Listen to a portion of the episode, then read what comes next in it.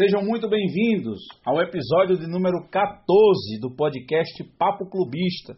Eu me chamo Leinaldo Lima e, junto com os meus amigos Márcio Nascimento, Ivo Pereira Neto, Vini Dutra e Milton Lima, estaremos aqui próximos, pelos próximos 60 minutos para falar do assunto mais importante dentre os menos importantes, a paixão nacional brasileira, o futebol. E hoje, episódio especial inaugurando perfil, perfil do treinador campeão da Champions League 2019-2020 e campeão inglês 2019-2020, Jürgen Klopp, né? Eu sei que você sabe, mas não custa nada lembrar. Se você está assistindo a este podcast ao vivo pelo YouTube, não deixe de se inscrever em nosso canal. Hoje, especialmente, também estamos com o podcast ao vivo no perfil, no meu perfil no Facebook, Linaldo Lima Júnior. E se você está escutando esse podcast na sua plataforma, o seu agregador preferido de podcast, não deixe de seguir o Papo Clubista. Dito isso, meus amigos, hoje estamos começando o nosso programa. Falaremos, como já falei aqui, do treinador Jürgen Klopp e no final teremos o quadro Que Camisa é Essa? que o nosso amigo Ivo, o Mister Europa, traz para nós todas as edições, todos esses programas. Pois bem, o nosso alvo de hoje no programa é Jürgen Norbert Klopp, nascido em 16 de junho de 1967, 53 anos, nasceu na cidade de Stuttgart, na Alemanha, e teve toda a sua carreira desenvolvida no futebol alemão. Foi atleta profissional durante 15 anos, de 1986 a 2001, desenvolvendo toda a sua carreira no futebol alemão, como falamos. Seu primeiro contrato profissional como atleta foi em 1 de 7 de 1986 pelo TuS Ergesingen U19. Se eu souber a pronúncia, eu segue. Mas tudo bem.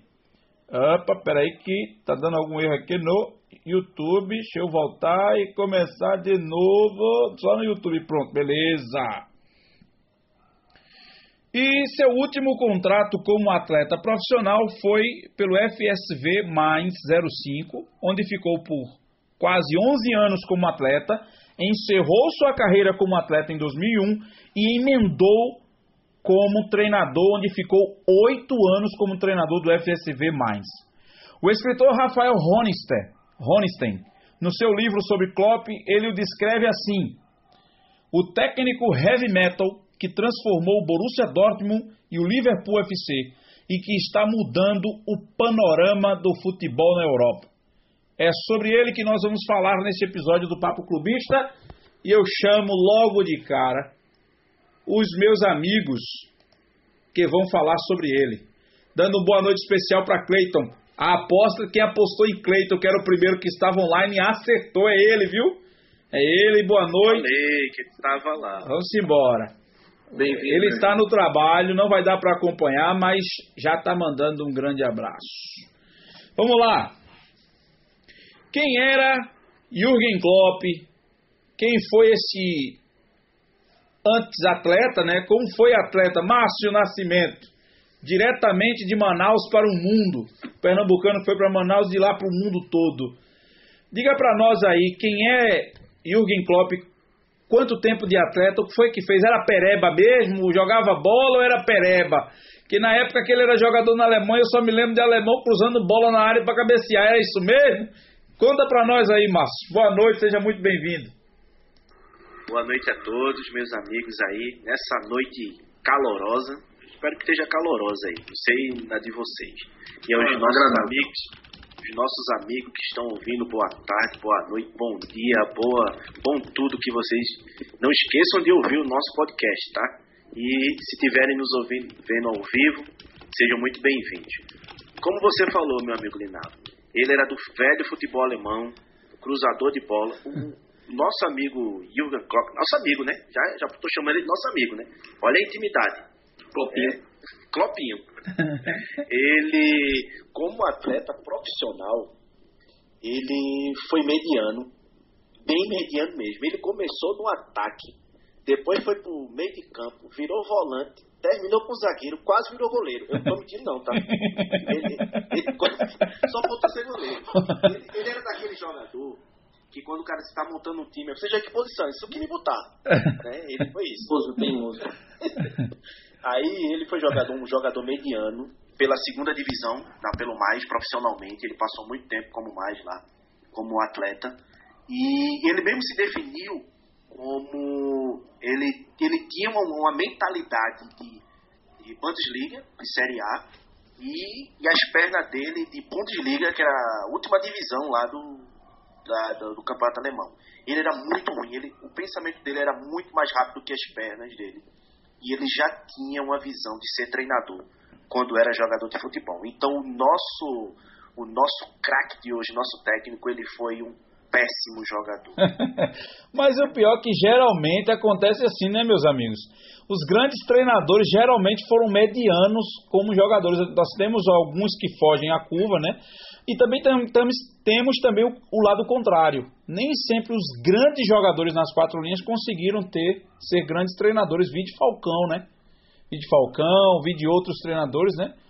Mas ruim nas duas, né? Hã? Ou, ou ser ruim nas duas funções. É, é. Tem muito também. Tem muito. Ele, ele é o famoso, é, é, aquele ditado, né? Azar no jogo, sorte no amor. Azar de jogador, sorte de treinador. É, pois é. E aí eu convido o meu amigo Vini Dutra para falar quem era Klopp como atleta, se ele tem alguns números, nós para quem não conhece ainda, quem está nos vendo pela primeira vez hoje, o nosso garoto prodígio Vini Dutra é o homem que traz as estatísticas, é o nosso PVC que come cuscuz com ovo e com queijo, né? E também cuscuz com qualquer coisa, porque cuscuz com qualquer coisa é gostoso do mesmo jeito, né? Até com margarina.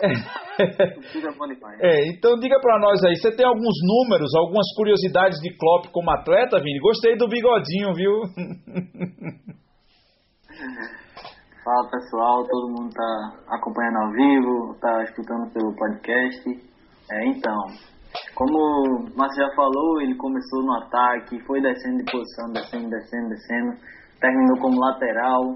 Enfim, a cada treinador que chegava no mais, ele recuando uma, uma posição.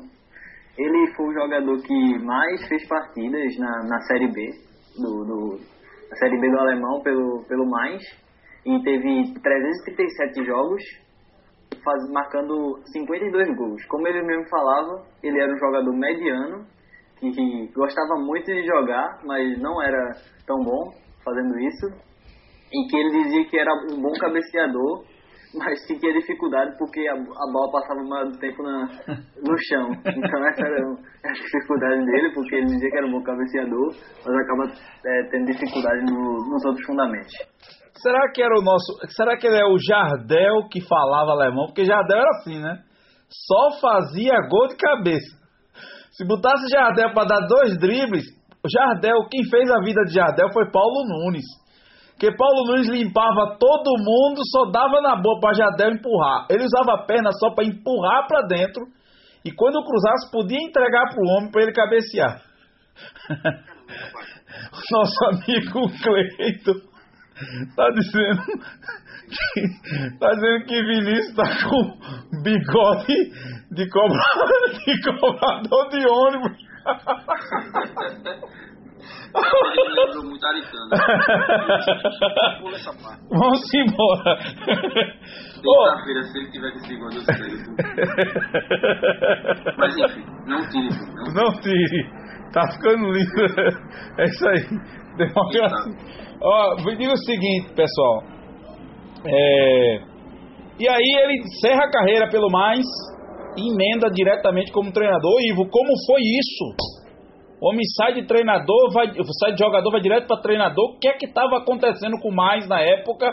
Que o homem não foi goleiro, mas foi treinador, viu? Ou seja, ele veio de todas as posições, faltou goleiro, acho que faltou treinador, emendou, não, eu vou. Como foi essa história? Conta pra gente aí. Bem, boa noite pessoal, primeiramente. Um prazer estar aqui de novo com vocês. Já todo mundo está escutando a gente aí pelo, pelas plataformas streams, enfim, Spotify, podcast. Tamo junto aí. Bem, é, como vocês já falaram, como jogador ele né, não demonstrou tanta qualidade, mas acho que pelo respaldo que ele tinha em tempo de clube, acho que, pô, velho, a gente já botou ele em todas essas posições. Quem sabe na beira do campo não dá certo. Tô dizendo que foi assim, claro, mas, mas deu certo. Deu certo. E, e, e ele. Cara, eu vou falar coisa bem sincera a vocês. Quem consegue pegar um time que tem com assim, com fama, só jogar divisões baixas de, de, um, de um campeonato nacional, de não ter bons elencos, de não fazer frente a times que, que brigam por título, de, de ficar em boas colocações nos campeonatos nacionais. Cara, o cara que já faz algo diferente disso, ele é para ficar na história de um clube desse. E foi o que aconteceu com o Klopp, né? Já no primeiro ano de Klopp como treinador do Mainz, ele conseguiu é, classificar o clube, cara, para a Copa da UEFA, a extinta Copa da UEFA, que hoje é a Liga Europa, né, que foi na temporada de 2005-2006. E é aquela questão, é, sempre se tem é o normal de todo o campeonato, né? Logo quando ele, na verdade isso aconteceu quando ele subiu a primeira divisão, antes ele tinha conseguido o acesso, né? Claro.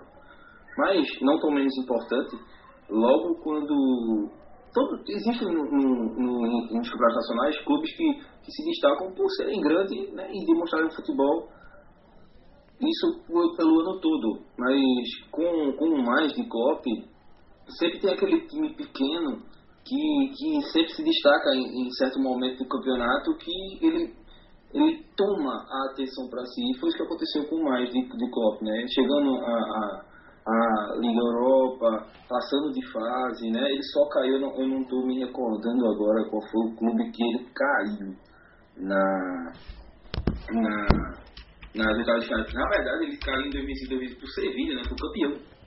Ele caiu nas oitavas de finais contra o Sevilha. Foi longe para um clube estreando, né?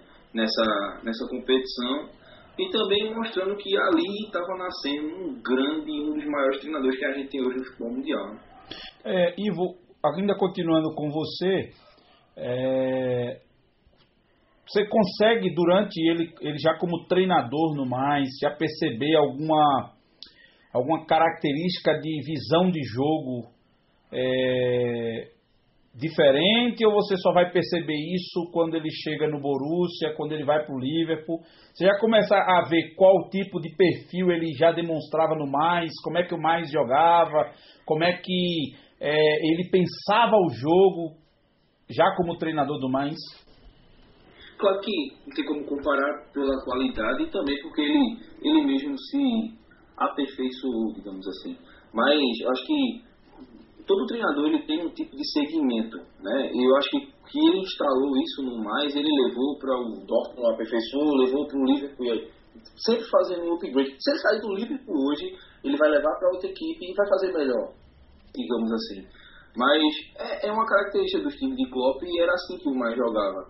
Era um time com um, um, um time que sempre tinha aquele cara no, no, como coração do time vou citar dois caras que ele usou. Eu não vi ele fazer isso no, no mais, até porque eu não acompanhei muito, mas pelo que li, eu vi ele fazendo isso no Dortmund com, com o Gudogan.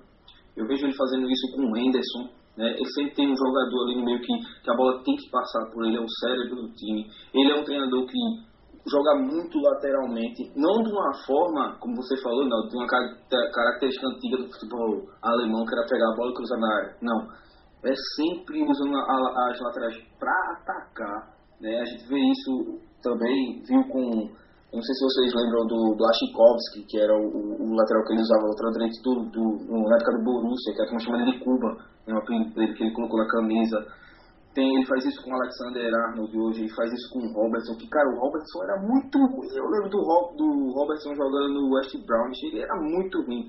Mas ele é aquele tipo de, de treinador que realmente ele, ele, faz, ele consegue extrair o que tem de melhor no jogador. O Márcio vai falar um pouco disso aí também futuramente aqui no, no papo da gente.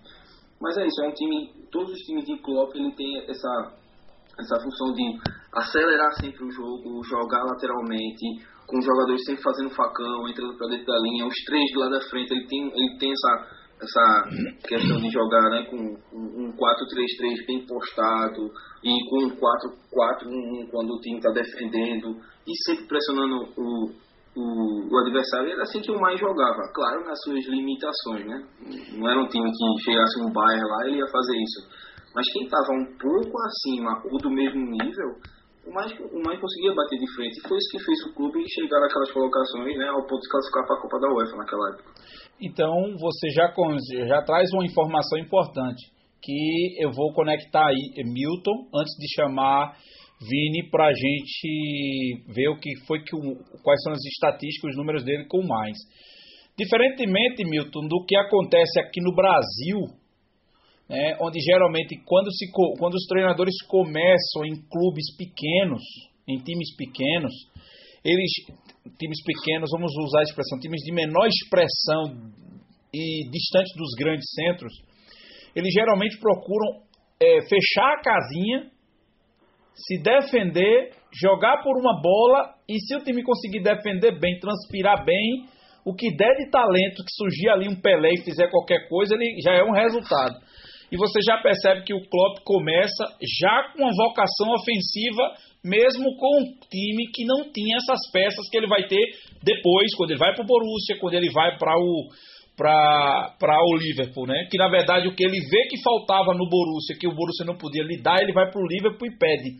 E aí ele consegue montar o time que ele quer, com a quantidade de elenco que ele quer, para poder conquistar suas, sua, o, sua o auge, o ápice da sua forma de jogar. A pergunta para você, Milton, diretamente do Cabo de Santo Agostinho, é: o, o que faz essa diferença de o cara pegar um time bom, um time pequeno, já começar defendendo e o outro lá do outro lado do mundo já começar atacando? Vai muito da cultura do futebol. E que cultura é essa? Se o Brasil era para ser assim, porque a vocação do futebol brasileiro de 80 e de 90 é ofensivo, mas passa a ficar defensivo depois de Parreira em 94. Aí eu faço essa conexão com você e ainda pergunto: o Klopp, esse Klopp do Mainz, se criava aqui no Brasil? Seja muito bem-vindo. Estava desempregado. Bom dia, boa tarde, boa noite, amigos.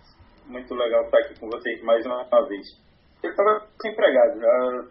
Infelizmente, a, a cultura no Brasil é outra quando você fala, Minaldo, o, acontece que o técnico do time pequeno, ele, ele que não faz o menor sentido, mas ele, ele é obrigado a entregar o resultado.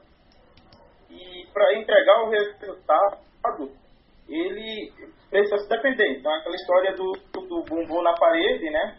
E, e você defende com 10 e ataca com, com 2. Né? É, é assim que funciona. Ele dá 12, mas é porque você tem um cara que fica indivíduo, mas é assim que você que você que, que funciona nos times pequenos. E quando você fala, quando você fala da, da, da tática de Klopp, é, é interessante porque é o seguinte, ele também tem uma preocupação defensiva, mas a preocupação defensiva dele é a melhor defesa é o ataque. Ele começa pressionando na linha mais alta dele. Né? É, ele tem um ou dois caras no meio, um ou dois volantes que estão sempre pressionando, mas é, não tem nenhum jogador do time do, do Liverpool que não, que não esteja com a preocupação de, de marcar e defender, entendeu? Agora, é defender, é, retomar a bola, avançar e finalizar. Mas, mas, mas, não precisa, mas não precisa sair muito longe, não, porque a gente ainda não chegou em Liverpool. Ele ainda está tomando cerveja lá em mais, lá, lá, em, lá na Alemanha. Eu estou perguntando, o que eu quero saber de você é o seguinte: é, o Klopp está claro que ele não se criava aqui no Brasil porque é, é, ele se criaria no ele se criaria no Brasil no tempo do mais. Porque em time pequeno, se você consegue qualquer resultadinho que seja além do rebaixamento, você permanece. Comemorado. É comemorado. E você imagina, você, você vê, você, você compara o sucesso. Claro, gente, eu não vou comparar as pessoas. Mas se você lembra Klopp no mais, que depois de muitos anos só jogava a Série B, e ele credencia o time aí para uma Bundesliga, né, para a Série A do Campeonato Alemão, faz lembrar, aí quando você liga que ele se criava aqui no Brasil, você vai se lembrar de Vanderlei Luxemburgo com Bragantino. Isso. Que ele só veio aparecer pro mundo que ele foi campeão paulista com Bragantino, né? E aí dali o, o, o Brasil passou a enxergar o Vanderlei. Você vê que, você vê que inclusive fazendo essa comparação, é, no Bragantino, Luxemburgo sabia muito bem que não podia pedir um Alex ele tinha que jogar com o que ele tinha. Né? Então ele tinha que vencer pela, pela, pela tática que ele conseguia introduzir dentro do time dele. E, e, e era assim no mais. Quando o Klopp sai que ele vai para o Borussia e depois segue a carreira dele, ele começa a, a, a pegar peças para compor a forma dele jogar e não ao contrário, né? É, você ter aqueles jogadores e dentro daquilo você ter que você ter um limão para fazer uma limonada. Isso né? aí. E aí depois você depois ele consegue sim é, pedir os jogadores pontualmente, ó, para essa função aqui eu quero plano e, e, montar um elenco forte. Como foi com o Luxemburgo? Quando ele chegou no Palmeiras, ele tinha dinheiro, ele podia pedir o jogador que ele quisesse. Beleza. Isso aí. Vinícius Dutra. E os e os resultados e as estatísticas do homem à frente do mais. Quais são os feitos que o Jürgen Klopp consegue ter à frente do mais e agora como treinador? Bom, ele, como já foi dito, ele começou, ele se aposentou né, como jogador e logo foi ser treinador do mais, então ele começou temporada 2001, 2002 e foi até 2007 e 2008. É, ele teve, nessa sua história, teve 248, 248 jogos pelo Mainz, teve 99 vitórias. O aproveitamento não foi muito bom, foi apenas de 40%, mas pelo time que, que ele tinha, não era um time é, muito bom, não conseguia, não tinha um elenco tão bom, mas ele mesmo assim conseguiu o primeiro acesso à Bundesliga da história do clube como falou, conseguindo ir até a Copa da UEFA. Então ele deixou um marco no clube, é, conseguiu, mesmo com um elenco limitado, não era um time de muita expressão, conseguiu é, ter o primeiro acesso da história do clube.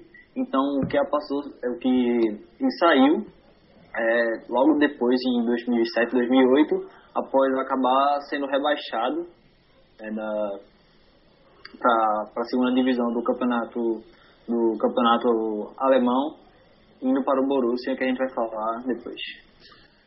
É, Márcio, nesse período do mais, tem alguma questão em relação à forma de gestão do elenco ou você quer deixar para falar tudo de uma vez mais quando a gente chegar no Borussia Dortmund e no Liverpool? Então, só depois a gente entra um pouco mais em detalhe nele, mas só ressaltando né, de que essa carreira dele que ele fez aí no, no mais, só um adendo, é, para esse acesso que ele teve, que depois eu vou entrar na questão de motivação, ele disputou dois acessos antes, um ele não conseguiu por causa de um ponto, no outro por causa de um gol, e depois no terceiro foi que ele conseguiu. Então por aí você vê que o cara não desiste tão fácil, entendeu? Depois a gente fala mais da parte motivacional do, então, Milton. Mas desiste fácil, não. Então, Milton, ele não se criava aqui no Brasil de jeito nenhum, não. Porque foram três lutas pelo acesso e ele só foi no terceiro, viu?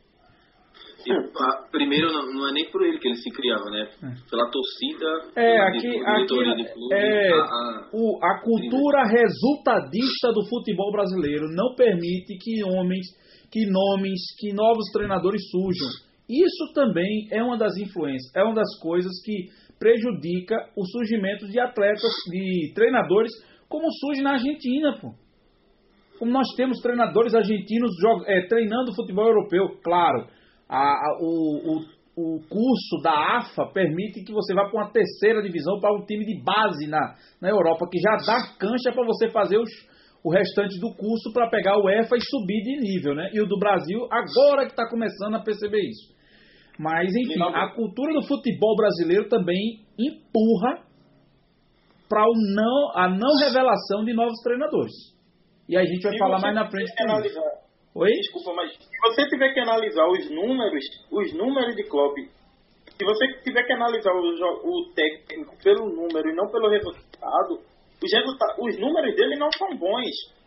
É, é, é, é um contrassenso, mas é verdade. Você vê, não é. Ele tem aproveitamento de 40% no mais, enquanto que a gente sabe, a gente está cansado de ver técnico no Brasil é, ser demitido com aproveitamento de 70%. É. O cara é demitido, porque perdeu uma ou duas partidas chaves e o cara vai pra rua, entendeu? Lá o cara tem um aproveitamento de 40% e mantém o emprego e dá resultado, porque o cara conseguiu feitos que o mais nunca, nunca chegou antes e nem chegou depois. E o que, o, o que me deixa é, cada vez mais triste com os treinadores boçais, aqueles da velha guarda, que mantêm a reserva de mercado aqui e dizem que não tem o que aprender com a Europa.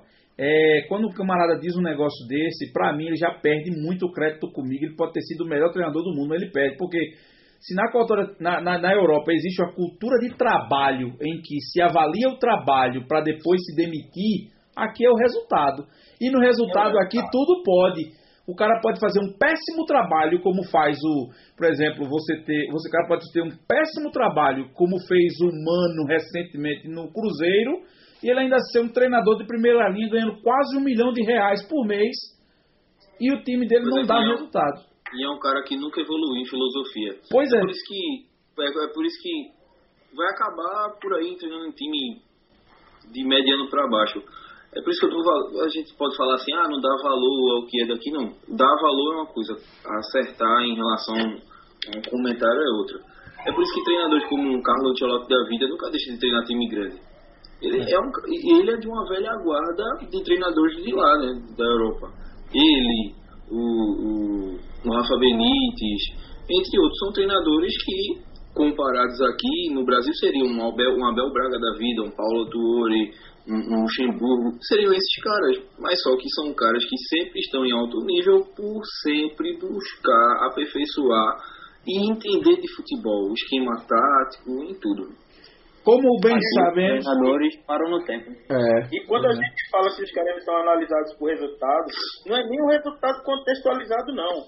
É, às vezes é, é, é um resultado pontual, como por exemplo, é, Eurico Miranda adorava dizer que para ele é, Flamengo e Vasco era um campeonato à parte. Que o cara perdesse para o Flamengo, perdia o emprego. Quer dizer, ele podia estar liderando o campeonato carioca ou brasileiro ou em qualquer competição que ele enfrentasse o Flamengo, mas o técnico já ia naquela pressão. Se eu perder esse jogo, meu emprego corre disso. Quer dizer, como é que o cara consegue trabalhar sossegado desse jeito? É, pois é. Estágio de, estágio de técnico no Brasil é na praia, pô. É assim que a gente escuta aqui. É. Tem que ir pra praia pra estagiar. Pois é, infelizmente. Uhum. Então, de, com base no seu trabalho no mais, com seus 42% de aproveitamento, 40. 40% de aproveitamento, obrigado pela correção, Vini com seu acesso, com sua conquista ao acesso à Bundesliga e chegada na Copa da UEFA. É isso, Ivo? Oitavas de final. Oitavas de final da Copa da UEFA. Perdeu o campeão. Perdeu Ele desperta os olhos do clube alemão que é fanático por revelar atletas e treinadores. Borussia Dortmund. O time, o meu Santa Cruz alemão ah, eu lembro, eu lembro O meu Santa Cruz alemão. É isso aí. Ai, ai. Então, quando eu. Quando.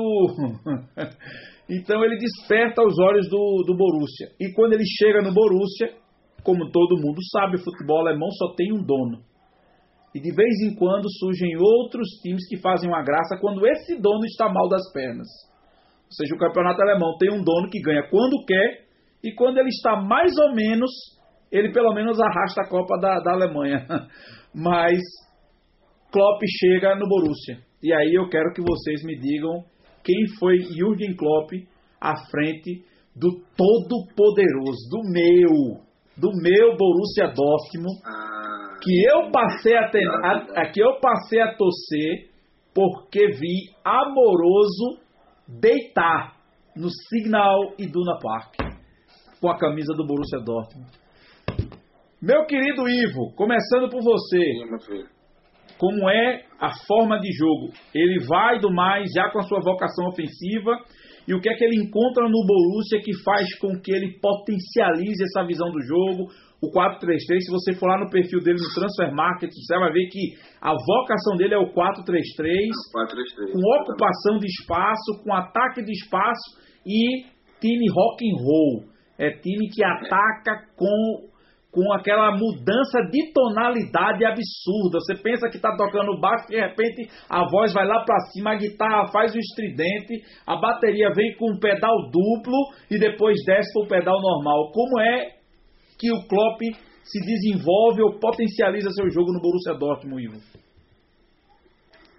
Antes de mais nada, aquele assim, para falar, começar a falar já dessa questão tática dele, aquele Borussia de 2000, entre 2011 até 2014 encantou, vamos falar a verdade. Foi um Borussia que ressurgiu, onde tinha feito uma boa temporada, nessa época que você falou, ainda tinha um pouco antes do Amoroso, depois na verdade, né, que foi aquela de 2008 2009 que ele também foi campeão, que tinha, tinha o Tinga jogando, até o Tinga, a gente conhece Sim. o Tinga, aquele Tinga que jogou em 2014, tinha o Viduca, que era um atacante bom também australiano, enfim. Mas aquele Borussia Dortmund, um, um, um Klopp que se preparou também, estudou, fez o upgrade dele como treinador, encantou. De fato, encantou. É, vale frisar que ele pegou um Borussia Dortmund que tinha sido 13 terceiro da liga anterior, tá? Foi aquele período que o Dortmund passou bem mal, só brigava por, por baixo, não chegava nem a Copa da UEFA. Mas ele, ele realmente modificou a questão do Dortmund jogar e foi também, contou com a sorte. Que treinador bom tem, é, tem sorte, vocês concordam, né? Sim. Que foi numa das melhores safras do Borussia Dortmund também. É, é, foi logo no, no final da, da temporada 2008-2009 vocês receberem depois, se vocês puderem dar uma olhadinha, o elenco era bem, bem velho. Acho que a média de idade do Dortmund daquele ano era 28 anos, a média. Era um elenco velho para a Europa. E quando ele chegou, ele modificou totalmente isso, começou a dar chance aos garotos da base. E, enfim, o Dortmund cresceu dentro do campeonato, né? Foi campeão já de cara, na primeira temporada de 2010-2011 foi campeão. Foi campeão da Copa da Alemanha também, né? Fez a, a dobradinha. No ano seguinte, não repetiu o título, né? Mas foi campeão da Recopa e também chegou à final da Champions League, que assim, eu acho que eu eu diria que foi o ápice e também o limite daquele time, porque infelizmente também tinha um Bayern jogando muita bola com com um Robin, com um Ribéry, que, que assim, aquele Bayern foi o ano do Bayern digamos assim. Era para ter sido o do Dortmund também, se não fosse o Bayern. Mas, mas jogou muita bola aquele Borussia Dortmund que tinha as mesmas características que eu disse no, no primeiro comentário, só que de forma aperfeiçoada. Era um time que tinha um, um, coração ali, né, que a bola sempre passava, principalmente nesses dois jogadores, que era o Gudogan e o Bender. Né, eu lembro muito bem deles fazendo aquela dobradinha no meio, que é uma característica do, do Klopp porque nenhum dos dois é, é o tipo de líbero que o, que o, que o Milton falou em, em off, né, quando a gente estava conversando aqui. Eles não são, eles são, eles são de fato homens que, fi, que trabalham a bola no meio de campo. Né? Para a gente levar mais ao pé da letra, era, era o que um, não comparando, claro, mas é a função que, que um Iniesta fazia, por exemplo. Né? A bola flutuava pelo pé dele. É o chamado jogador que rompe as linhas. Isso. Eu já ouvi o próprio Klopp falando isso é um jogador que rompe as linhas. E, cara, o Guto jogava muita bola naquela posição e tinha um Bender um pouco mais atrás para fazer aquela contenção, mas também tinha muita qualidade. Tinha um Royce, né, que dispensava comentários, que não tinha tanta lesão e jogava muito também. Era um meio-campo assim que. Era o cara que comandava a questão da parte ofensiva, né? Sem os gols, porque quem comandava a parte ofensiva com os gols era o Lewandowski. Tinha o, o, o Blaschikowski, né, que eu falava que ele também jogava pela ala direita, ou de ponta direita, que é Isso o mesmo. Né? E Isso nas mesmo. laterais, que é, eu lembro muito do que ele faz também hoje, que era o, se não estou enganado, era o Schmelzer. A Era o Schmelzer jogava na esquerda, mas tinha o Pichek. E o Pijek. O Pijek era, o- é. era o lateral direito. Isso. Era isso. Isso mesmo. né? E a fase perfeita do Hummels ali atrás fez com que o Dortmund. Né, Cara, o Hummels é bem, muito bom zagueiro. Hummels é muito, muito bom. Hummels é muito, ele é muito ele bom. Ele é muito bom zagueiro. Ele é. É porque ele não é midiático, mas ele é mil vezes melhor que o Boateng. Ele é muito mais zagueiro. É, e hoje voltou, né? Tá de volta. E assim, aquele, Dortmund encantou pelo jeito que jogava, pelo jeito que atacava, pelo jeito que sufocava. É como eu disse, ele era um ele era um time que jogava e deixava jogar, ou fazia o time jogar, porque se o time não jogasse, não entrasse no ritmo que o Klopp queria, ele era goleado, cara. E, e, e foi o que aconteceu com, com o Real Madrid. Vocês lembram do Real Madrid na semifinal? Sim. O que aconteceu, né? Aquele 4x1 histórico, 4 gols de Lewandowski, o Real Madrid mal tocava na bola. Aquilo ali juntou a fome com a vontade de comer. Com o bom futebol que o time vinha apresentado, estava apresentando na temporada, com, com, com, assim, com aquela noite mágica que o time, que todo time passa por isso quando joga, né? Desculpa. E foi isso que aconteceu. Então, aquele, aquele Dortmund do Klopp, ele encantava pelo jeito de jogar. Quebrou. Era o de, de Mourinho, Igor? Se época? eu não estou enganado, era. Se eu não estou enganado, era, era 2012. 2012, não, 2012 não, 2013, 2014, era do Real do Mourinho, se não estou enganado. 4x1 e chegou a perder na, na volta. É, pois é. Mas era mais, nós tinha o Cristiano, tinha todo mundo, enfim. 2013. Era um grande time, né? E o maior campeão. 2012, 2013. Isso, 2012, 2013. E, e só para concluir essa questão, ele quebrou esse, esse, esse molde que a gente tinha de time alemão ser tirando o Bayern, né, que era um jogador que era um time que contava com mais estrelas internacionais, né, sem ser da Alemanha, mas é um time que, que encantou pelo jeito de jogar e quebrar aquele jeito de, de futebol grosso, alemão, cruzar a bola na área, futebol mais com força física. Não era bom de ver o Dortmund jogar. É bom, na verdade, porque o legado ficou mas era muito bom de ver aquele Dortmund jogar. E foi isso que ele instalou, que a gente vai falar futuramente, melhor que deu certo. Internacionalmente não deu certo, não foi o bastante, até porque eu acho que ele queimou a última centelha de o limite foi ali contra o Real Madrid, quando ainda perdeu aquele jogo da volta. Mas, mas foi, foi sem dúvida um marco histórico na, no, na história do clube. É, Vinícius, os números de Klopp à frente do Borussia Dortmund. Quanto tempo ele passou lá? Quantos jogos? Que foi que conquistou? Traga para nós aí essas informações. Bom, ele entrou no, no Borussia em 2000, na temporada 2008-2009, foi até 2014, 2015. É, logo na segunda temporada dele, como ele falou, ele conquistou a Bundesliga, tendo sendo o time mais jovem a conquistar o campeonato alemão. Então isso já é um grande marco. Ele trouxe jogadores da base, renovou o elenco. Isso é um dos grandes motivos também. Né? Conseguiu, na outra temporada, conquistou o bicampeonato da Bundesliga, tendo recorde de pontos, recorde de vitórias, vitórias consecutivas. Então ele já chegou muito bem lá no, no Borussia. Como eu falou, teve um upgrade, um upgrade da carreira dele. O aproveitamento dele, que é de 40%, sobre para 56% no Borussia é, teve 320 jogos, teve, e desses 320 jogos teve 181 vitórias, conquistou três Supercopas da Alemanha, um, é, uma Copa da Alemanha e duas Bundesligas. Saiu em 2014, 2015, já estava é, já tava meio com raiva por é, ter perdido alguns jogadores para o, seu, para o, o Bayern Munique, então não, não acabou tendo uma boa temporada em 2014, 2015, repetindo o mesmo sucesso das outras. Mas depois disso ele acabou dizendo que iria sair do clube e foi para o Liverpool. Entendi.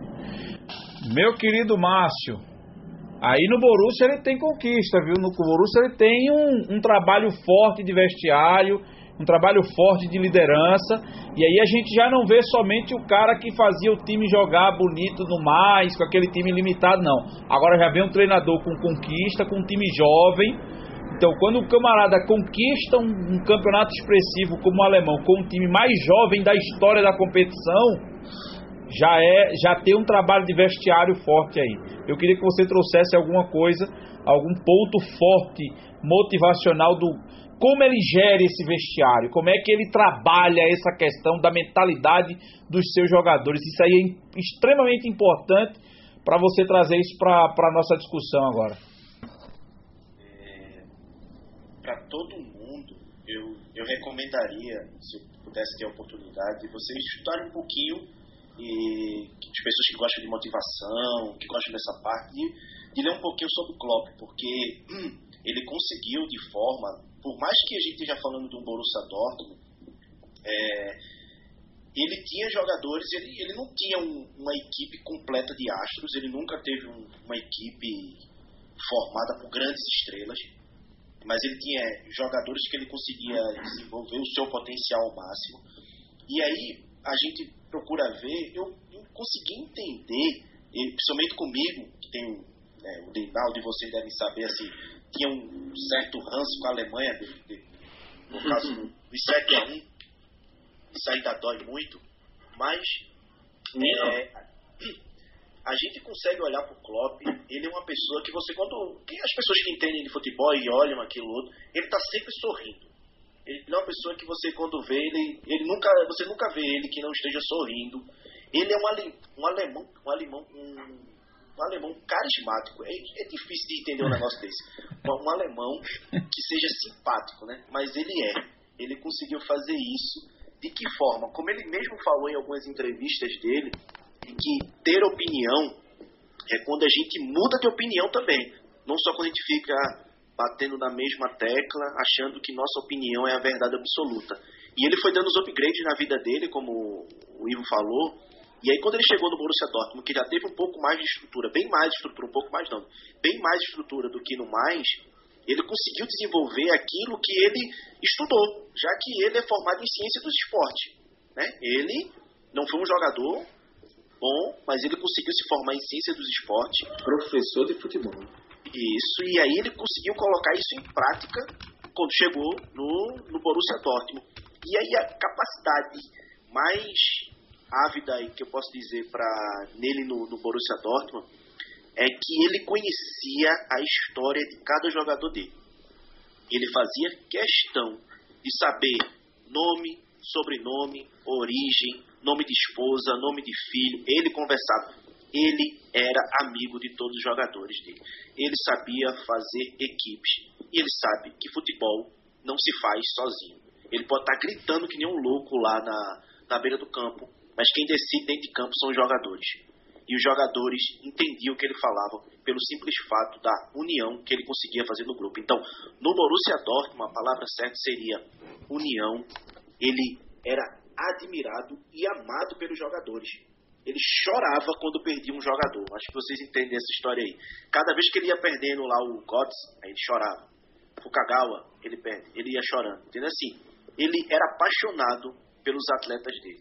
E ele sabia a história e a origem de cada um jogador deles. Então, assim, é difícil você não ter um time na mão quando você é, você conhece o jogador. E ele fazia que para que os jogadores entendessem de que do fora de campo ele, ele era um algo a mais. Ele era aquele 110 quando as pessoas não conseguiam. Eu, eu cheguei no 100%. Ele disse: Eu estou aqui, sou 110% de vocês. O que é que vocês precisam para desenvolver algo mais? Foi aí que começou a trajetória dele de manager, que aí depois a gente conta um pouquinho mais quando, no Liverpool, que aí ele desenvolveu mesmo essa parte. Então. Ele, ele é aquele, só para concluir não, ele é aquele tipo de treinador que o jogador pode estar assim, no limite, mas olha assim pro, pro canto da, da pra beira do gramado e corre por ele, né? Porque, meu amigo, por isso que eu falei de limite, acho que o, o, o Dortmund chegou naquela final de 2013 no limite mesmo, acho que o que prevaleceu foi um pouco mais de qualidade do Bayern, mas o, o campeão moral daquela Champions foi o Dortmund, sim. O problema é que o campeão moral não fica com a estrela nem com, com a taça. Esse é que é a maior. E o segundo, e o segundo é o primeiro dos, dos últimos. aí, aí não dá, infelizmente título moral não dá vaga, não, não dá dinheiro, não traz a, não traz eu, a orelhuda. Eu não. sabe muito bem da seleção de 82. Né? É. Lá vem, né? Lá vem. Vamos lá. Então, para depois chegar em Milton, que com Milton eu vou bater agora valendo depois que a gente fizer esse resumão. 8 de outubro de 2015. Jürgen Klopp é contratado, acerta um novo contrato como treinador do Liverpool. Chega para um clube lendário, um clube que é temido por seja qualquer elenco, qualquer ano que tenha, temido quando vão quando vão jogar contra ele em Enfield.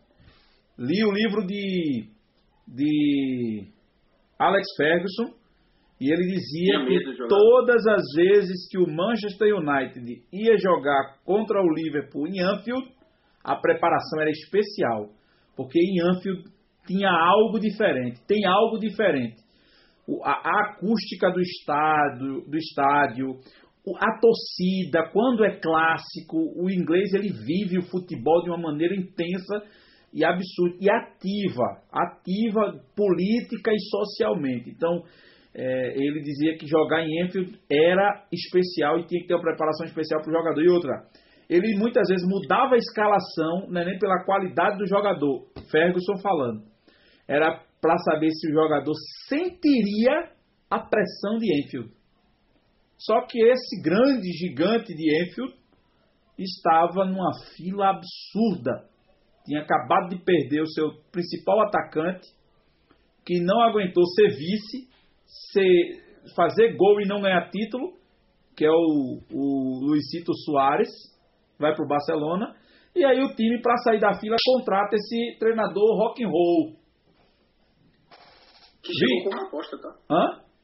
Que chegou como aposta que chegou como uma aposta. E de fato. E muita né? gente, muita gente não levava em conta o fato de ele não ter ganho nada Acho, significante é. e menosprezava a Bundesliga. E ele chegou pra. Vamos ver se bota esse cara aí pra ver se dá certo. É. E aí chega não, ele. Não. Oi. Não, antes dele desembarcar em Liverpool, deixa eu dar uma cutucada aqui. Isso. Ele. Ele passou um tempo. Ele pediu demissão do Borussia, tá? É e passou um tempo. Assim como pediu também do Mainz. Isso, do, ele passou um tempo descansando e estudando. Exato. E rejeitou, para sorte de Ivo. PSG. O, o, não, o Olympique de Marseille. Nossa. Chamou ele para ser, ser, treinador. Imagina se ele pega o Olympique de Marseille. Já era o PSG. Ninguém sabe nada a história do PSG. Então, assim, antes. Neymar ia estar no Olympique de Marseille. Antes de Liverpool, ele disse não ao Olympique de Marseille, porque ele disse assim, não, não quero brincar o campeonato francês. Ele ia cair no nível, com certeza. É, o, já temos uma, um internauta dando, mandando uma mensagem no chat, Alexandre Bezerra, dizendo que os caras aqui entendem de futebol, parabéns. Obrigado, Alexandre, seja muito bem-vindo. E aí, depois Valeu, veja o link siga o Papo Clubista no, no Instagram e depois procure o Papo Clubista no YouTube. Sempre essa resenha acontece toda terça-feira lá. Fala, Milton. Diga para ele, seja muito bem-vindo com aquela sua voz especial. Que voz, bicho? Quando você abre o programa. Que... Não, agora não, agora não, deixa no final. Então, então é, ele desembarca, foi muito bem falado pro Márcio. Ele passa, uma, uma sabat, ele passa um período sabático se atualizando. Não é feito o treinador brasileiro que faz duas viagens para o CT do Barcelona e do Real Madrid, vê dois treinos, vê dois treinos e diz que foi se atualizar na Europa. Ou então feito agente da seleção brasileira que diz que vai ver jogador para poder convocar, aí vai assistir final da Champions. Ô, fi, você está usando o dinheiro da CBF para ver jogo bom. Assim até eu. então. Basta de Paratinaite. É, vai, mas City Arsenal, é. os caras foram beber. É. Quem vai acompanhar o jogo? Quem vai estar com uma, uma, uma pranchetinha na mão, um caderno? É. Fernandinho. Existe uma piada maldosa assim, com, com Parreira, que Parreira assistiu a Copa de 94 do melhor lugar do estádio que era justamente na, no banco de reserva. Então, Só os caras vendo. Né? Fazia Fernandinho. É, Fernandinho não erra um passe aqui, porque lá ele erra 6, 7. né? é, ó, então, muito bem falado isso, se atualizou, aperfeiçoou seus métodos, viu o que tinha de melhor, com certeza ele parou um ano e viu Guardiola deitando lá na, na Alemanha e disse o que é que eu faço para fazer um time tão bom quanto. Já ele batia os times de Guardiola na estreia de Guardiola, na estreia de Guardiola pelo Bayern de Munique. O Bayern de Munique perdeu para o Borussia Dortmund na Copa da Alemanha. Ele já estreou na Copa da Alemanha perdendo para o time de Jürgen Klopp. E aí Klopp sai na sequência, né? E aí o, o, o, o Bayern volta a ser dono definitivo do campeonato alemão. Vini, à frente do Borussia, quais são os. Não, à frente do Liverpool. Ele chega em Liverpool. O primeiro jogo dele na frente do Liverpool é um 0 a 0 contra o Tottenham. Chega como aposta. E aí até hoje a gente sabe todas as conquistas. Eu quero, eu passei primeiro para você, para você trazer os números e depois eu pegar aí e perguntar o que é que esse time que ganhou tudo até agora faz de diferente dos times dele lá em Manch, lá em, em Dortmund e do Mainz. Traga os números do que, que foi que esse treinador roqueiro conquistou na cidade de Liverpool. Bom, logo quando ele chegou, ele pediu até um tempo para conseguir é, colocar esse time em alto nível. É, o time tinha perdido. E foi já sabendo falar inglês, tá? Aprendeu a falar inglês. E, e assistindo Friends, segundo meio. Exatamente. É, então, ele chegou em, em Liverpool é, em 2000, na temporada 2015-2016, até onde está agora. Ele se pediu umas temporadas, o time tinha perdido alguns jogadores, é, então ele não conseguiu é, chegar fazendo uma boa temporada, assim, a temporada mediana, acabou em nono lugar na, na primeira temporada dele. Mas nos últimos anos pediu algumas contratações, contratou, como por exemplo, Alisson, e outros atletas, e nesses últimos anos agora, é, ele conquistou muitos títulos, né? Conquistou a Premier League agora, nessa temporada, depois de um grande jejum, 30 anos, se não me engano, sem... sem Desde 90, 30 anos. 30 anos sem ganhar uma Na verdade, da Premier League não, sem ganhar um campeonato inglês, porque a Premier League é desde 92, ou seja, nunca tinham ganho uma, uma Premier League. Então, ter um jejum enorme do clube, um clube grande, precisa de títulos, então conquistou também uma Liga dos Campeões é, no, na temporada 2018-2019, um Mundial de Clubes e uma Supercopa Europeia. O aproveitamento dele é de 60%, então teve 258 jogos e 156 vitórias. É, então já é maior também que o, o no Borussia, então a gente vê que à medida do tempo e ao dos clubes que vai passando, a, ele vai melhorando é, o, o seu aproveitamento e teve também no último ano o prêmio de melhor treinador do mundo. Então a gente vê que ele conseguiu alcançar esse patamar, conseguiu elevar muito seu nível e agora está com esse destaque todo que a gente vê. Lembrando, ele conquistou o prêmio de melhor treinador do mundo numa era dominada por Pep Guardiola, viu? Ou seja, ele não é numa terra de ninguém não. É igual o cara ser melhor do mundo, é comparado ao cara ser melhor do mundo, enquanto, enquanto Messi e CR7 estão ainda atu, atuando. Ou seja, é um mar. Certo? Vamos mais adiante. É possível também, viu, Milton? E aí, esse time, é, meu querido Vini, você já falou todas as conquistas do, do clube, não? Falei, ele ganhou, ele ganhou a Champions League é, no 2018, 2019, ganhou a Premier League agora nesse último ano. Você esqueceu de falar do Mundial, viu? Eu falei, Mundial de Clubes 2019. Que disseram que o, que o Flamengo ia ganhar, porque jogou Ele dominou o livro. Verdade. É, diga aí, meu querido. Eu, eu, é, verdade, eu era a bola. É, meu querido Ivo, Agora, qual é a diferença de jogo? Claro, meu amigo foi abissal e absurda. A gente vê que o, o período sabático dele tem total influência de como o Liverpool joga hoje.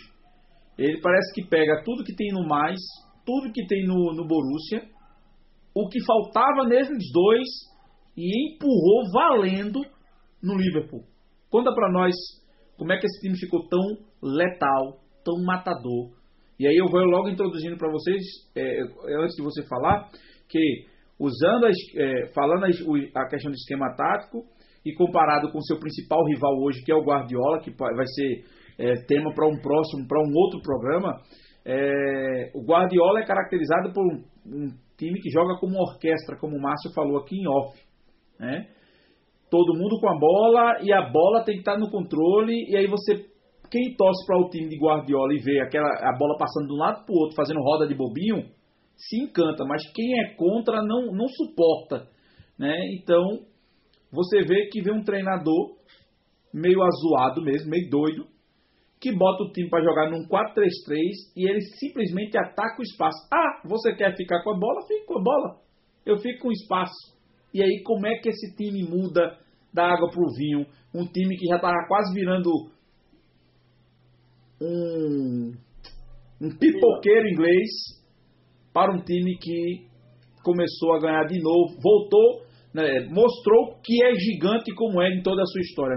Conta para nós, Ivo. Justamente isso que tu falou, essa questão do, do ficar com a bola, né? E saber jogar sem ela.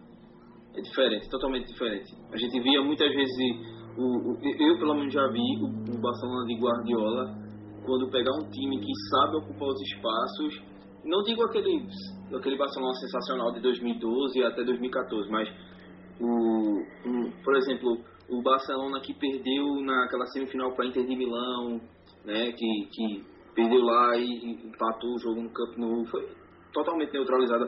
O, o dito próprio Barcelona de 2013, de Guardiola, que levou aquela pisa né, do, do, do Bayern de Munique lá e cá, perdeu lá de 4 a 0, perdeu aqui, perdeu na Espanha de 3 a 0. Então, assim, é melhor saber jogar sem a bola do que manter ela e, né? Isso serve para times de má qualidade ou de uma qualidade abaixo. Mas enfim, lembrando que nem tudo foi, né? Mil maravilhas quando o, o Klopp chegou, porque, como o Vini falou já, ele, ele só conseguiu a nona colocação na, na, na primeira temporada dele. E, e, também ele não conseguiu ficar entre os quatro na, na, na temporada seguinte e viu o Leicester ser campeão, né? A gente viu foi, que foi aquele ano que foi bem improvável que a gente viu um Leicester, um Leicester campeão, o Arsenal sendo vice-campeão, o Tottenham em terceiro e o Manchester City em quarto, em quarto colocado. E o Liverpool também não estava entre os quatro, não jogou Liga dos Campeões, no máximo jogou uma, uma Liga Europa, mas, ou seja, foi uns dois anos também de. Né? É, na verdade, o, o, tem uma matéria do Esporte Interativo comemorando os quatro anos dele na frente do Liverpool do ano passado, quando ele completa quatro anos que diz que 2015 e 2016 ele termina é, na oitava posição na Premier League. Isso. Aí, não, então. É, aí 2016, 17 ele chega à quarta posição da Premier League e coloca na fase de, na fase de playoffs. E aí ele vai para a Champions dos 17 e 18, sai dos playoffs, vai para a fase de grupo, chega na final e perde para o Real Madrid. Perde pro Real Madrid. Exato. É vice. Pois é. é. E assim, é, mas o que que, o que que faz Klopp ter, além da confiança no seu trabalho, é, faz ele, ele, ele, não desistir, na verdade, daquilo que ele é. O, a própria diretoria do Liverpool, né? Eu não sei se vocês sabem, mas Klopp é o 22 segundo, é apenas o 22 segundo treinador que o Liverpool teve na história. Ou seja, faz as contas aí, 126 anos dividido por 22, acho que dá o quê? 5 treinadores por um treinador a cada 5, 6 anos. 126 anos. 126. 126 dividido por 22. Dá quantos anos em cada treinador? 5,72. 5 anos, 5 anos e meio para mudar de treinador. Ou seja, paciência. É a paciência. É, é saber que está se contratando um cara que ele pode dar mais. E que se esse cara está dando mais, é porque falta em elenco. É, é, é a diretoria andar junto com o treinador. E foi o que aconteceu. Quando o Liverpool aperfeiçoou as peças, como o próprio Vini falou aí do, do Alisson, chegou o próprio Salah também, né, da Roma, é, veio o, o Mané do Southampton, o Fabinho que veio do Mônaco, assim, e nunca com status de estrelas, né? Jogadores que fizeram duas temporadas que chegaram para ele aperfeiçoar e foi o que aconteceu. O Liverpool em 2017 já conseguiu uma quarta colocação, como você, como você falou, veio de um, de um playoffs até a final. Já em 2017 e 2018 também chegou na. É, em 2017 e 2018 teve a mudança de regra da Champions, que o, quarta, a, o quarto Isso. lugar ia direto para a fase de grupo. E aí Exato, ele foi quarto e foi para a fase de grupo. Exato. E em 2019 foi aquele vice-campeonato que doeu, né? Acho que todo mundo queria o Liverpool campeão da, da Premier League né, jogando naquele jogo que a bola foi tirada pelo Stones, o zagueiro do Manchester City. Naquela época não tinha VAR ainda. mas tinha o chip na bola que a Premier League sempre teve e ela o chip não não vibrou no relógio do, do treinador do, do, do árbitro e a bola não entrou e o Liverpool não foi campeão mas é justamente isso o que que faz o Liverpool jogar ele como eu tinha falado na questão do do Borussia Dortmund ele aperfeiçoou ele ele melhorou aquilo que ele tinha aprendido e fez com que esse Liverpool jogasse por música é bonito demais ver o Liverpool jogar é bom ver o Liverpool, é bom ver um time que sabe tocar a bola, que, que, a, que sempre movimenta a bola verticalmente, para cima, em diagonal, com velocidade. Os três lá da frente, o Firmino, o, o Mané e o, e o Salah, eles nunca né, fixam posição, estão sempre se movimentando. O Alexander Arnold, que hoje para mim é o melhor lateral direito do mundo. Né? Eu não vejo outro melhor na posição obra do Klopp, né, que acreditou no moleque e hoje ele com 22 anos é um, um, um para mim o melhor lateral direito do mundo. O Robertson também fez o Van Dijk ser um bom zagueiro, deixar de ser aquele zagueiro grosso que eu via no Southampton, pelo menos quando eu via o Van Dijk jogar. Ele, ele era um cara grosso, até pelo tamanho, a estatura dele. Ele fez o Van Dijk hoje dominar e sair jogando com classe. Que é isso que a gente vê no Van Dijk hoje. Pra muito melhor zagueiro do mundo, né? Pra muitos o melhor zagueiro, eu não, aí já eu, eu já não acho até porque, mas já tem tudo para ser por causa da idade, né? Um cara bem novo, mas é um grande zagueiro, realmente é um, para mim um dos melhores, um dos melhores, mas para muita gente ele é sim o melhor do mundo atualmente, né? Ele é o melhor do mundo.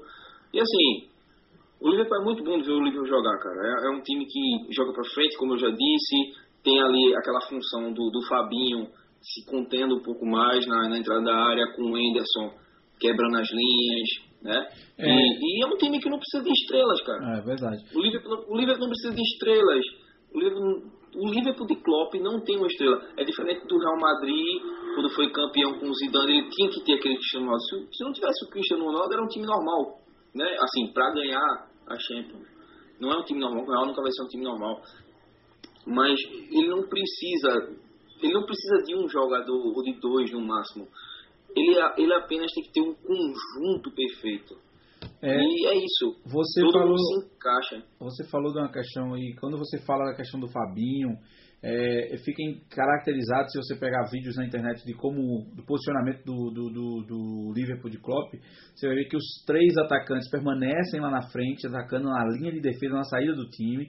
Um volante só permanece depois da bola do meio de campo, com o outro já atacando num lado tem sempre um lateral fazendo a zona de pressão onde a bola está. Então, se a zona de pressão vai para o outro lado, o outro lateral avança, aí o outro fica na linha do meio. Só sobra um zagueiro atrás da linha do meio e o outro zagueiro em cima da linha do meio em de campo. Em cima da linha. Exatamente. É, é, como eu disse, o, o, quando não é o Van Dijk, que ele fica na proteção ou na sobra, o Matip, ele sempre está ali, na meia-lua do, do meio de campo, cara.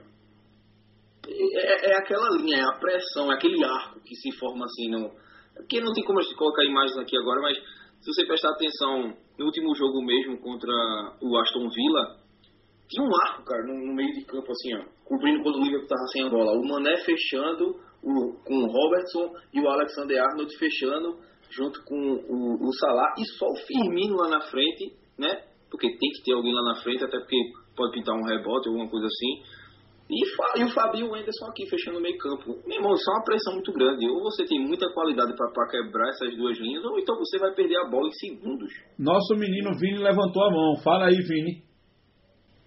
É interessante ver também que uma das características de Klopp é trazer esses jogadores, seja da base ou de um clube que não seja tão badalado, esses jogadores e fazer esses jogadores jogar, né? Como o Ivo já falou, então ele trouxe jogadores que não eram muito badalados no, momento e consegue fazer esses jogadores atuar em, em, alto nível, fazer o time rodar.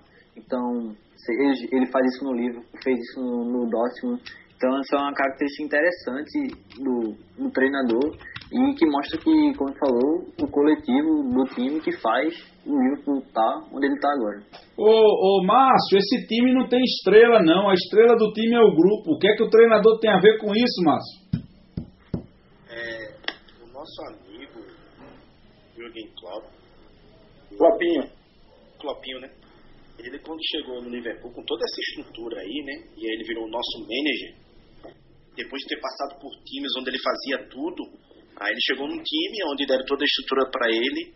E aí não é que ficou mais fácil, porque a gente às vezes acha que o cara cai de paraquedas e aí ele é rico, ele é uma grande técnica, mas todas essas por onde ele passou fez ele se desenvolver e chegar até aí. E quando ele chegou no Liverpool, que ele encontrou uma estrutura, ele aprimorou justamente essa estrutura, onde ele tem é, pessoas que dão suporte a ele, mas em todas as contratações que o Liverpool fez com ele, tá? Ele participou de todas as, as negociações. Ele faz questões de conversar com o jogador antes de assinar um contrato. E a única coisa que e a, a última coisa que eles falam na contratação é futebol. Ele não fala de futebol na contratação, quando eles chama para chama para conversar um jogador que eles têm interesse. Eles falam de tudo, eles falam da vida um do outro, eles conversam, e aí nesse momento eles firmam um pacto, e aí é onde ele entende se o, o jogador vai servir ou não para ele. É, depois de, de terem um acordo de cavalheiros, e aí ele vê se esse jogador, depois de tanta conversa, e depois é que ele entra na parte técnica, até porque ele já conhece a parte técnica Isso. do jogador. Então ele tenta entender a mentalidade, até porque ele, ele tinha um sonho de ser médico e ele não conseguiu devido às suas notas, então se formou em ciências do esporte. Ele precisava de um pouquinho mais de notas melhores para se tornar médico. E aí com isso ele, ele gosta de pessoas. Então além dele entender de tática, ele tenta entender as pessoas. E com isso ele forma equipes, ele lidera equipes, e aí ele foi construindo, como, eu, como o Ivo acabou de dizer, o Liverpool não tem estrela. Ele foi conseguindo entender a história do, de cada jogador hoje que ele, que ele tornou como craque, como Firmino, como Salah, como outros, como Mané. Ele foi montando essas pessoas com a própria história. Ele fazia questão de dizer que as histórias dos próprios jogadores é, faziam ele se motivar e eles tinham que entender que o futebol era a, a maneira deles mudarem de vida. Então eles faziam com que os jogadores entendessem isso e fazia essa parte da questão de gerenciamento de equipes, da questão de relacionamento humanos. Então assim, ele dizia que futebol é 30% tática e 70% equipe. Sem, sem um time unido ficava difícil. E ele conseguiu fazer isso no Liverpool e de forma que a gente pode ver aí grande, né, com jogadores aí que a gente menos esperava. Quem esperava que um, um Salah, um egípcio da vida, ia se tornar um grande artilheiro? Um grande, pois é, um grande Firmino, jogador, né? Grande jogador. Qualidade. Firmino, Firmino na seleção disputando a Copa do Mundo. Ninguém esperava essas coisas. Então, assim, ele conseguiu ele conseguiu extrair de cada jogador desse que participa com ele as melhores coisas possíveis que ele, que ele poderia ser, fazendo gerenciamento de, de pessoas, entendeu? Então, assim, esse é um ponto fortíssimo para o Liverpool decolar, não só tática, dinheiro, mas também gerenciamento de equipe. Por isso que a participação dele é muito grande, porque ele sabia fazer essa questão de é, extracampo com os jogadores. E detalhe, ele e, e assim, é, numa era que o Liverpool tem dinheiro. O Liverpool, ele, creio eu, que ele, não digo todos ou qualquer, mas muito jogador bom, o Liverpool tem condições sim de comprar. E ele viu um Salah ali que estava jogando na Roma, se destacando, claro, né? E trouxe o cara, trouxe o Alisson também, que foi um, fez um, um, um bom campeonato italiano, né? Salvando a Roma de muita coisa. E foi ali e trouxe o cara numa era que tinha muitos goleiros até goleiros até melhores, né? Que a gente viu o Subasic, né? Que era o da Croácia lá que fez uma boa Copa do Mundo. Tinha também o Courtois que estava na época no Atlético do Madrid, né? Era do Isso. Chelsea, mas nada impediria do Liverpool querer comprar ele. Isso. Então, enfim, muitos muitos goleiros até melhores que o Alisson mas ele ele preferiu, o cara como é treinador, isso aqui é treinador, cara, isso aqui é treinador, ele preferiu colocar o cara na mão dele, é esse cara que eu quero, é o perfil que eu quero, é esse aí, eu vou fazer esse cara crescer. É por isso que, é por rapidinho, Márcio, é por isso que o Firmino não dá certo na seleção. Não, é sério, é sério, eu tô falando sério. É por isso que ele não dá certo na seleção. o tipo de, de, de jogo e de função que o, pastor Tite lá quer é muito diferente do que o do, do que o Klopp impõe. O, o, Não, não, vocês não concordam, vocês não concordam nisso? o Klopp tá mais pra pastor do que o próprio Tite, tá? pô? É. Não, É, eu não quis dizer pastor, mas digamos, o, o- Não, perdão, eu não quis dizer pastor, eu quis dizer quash. O Ah. quash. Coach. Ah, O coach. o coach. Ah, Ah, tá. O coach. Coach. Ó, presta atenção. Uma coisa interessante que Márcio falou aí sobre gestão de equipe, 30% tática, ou seja, tática exige comprometimento com filosofia de jogo. E 70% equipe, ou seja, a união dentro e fora e no comprometimento com o jogo, ou seja, a equipe para dar 100% tem que ser equipe e, e o resto que falta tem que ser comprometido com o plano tático. Só isso é equipe. Então observe que, é, e eu digo a vocês, eu digo por experiência própria, usando como base o desempenho dos últimos dois anos aqui na Várzea, pelo fato de que, é, e, fazendo a diferença do que Klopp faz com os treinadores brasileiros fazem.